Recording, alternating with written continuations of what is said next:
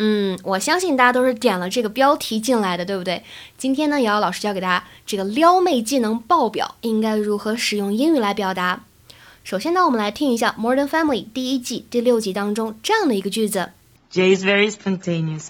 He's always surprising me with little presents, fun getaways. I, I wasn't the greatest husband the first time around, but I'm trying to do better this time. And maybe by my third marriage, I'll have it down pat. And maybe by my third marriage, I'll have it down pat. And maybe by my third marriage, I'll have it down pat. 重点看一下后半句, I'll have it down pat. I'll have it down pat.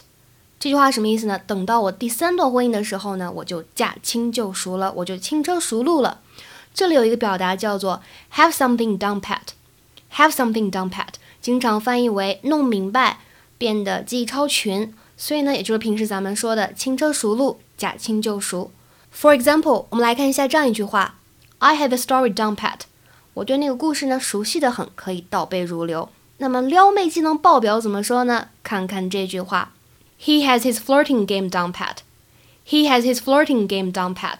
他撩妹技能爆表。这个 flirting game 什么意思呢？就是把妹的意思，调戏女生。而且这里的 flirting game 特别有那种痞子味儿，有没有？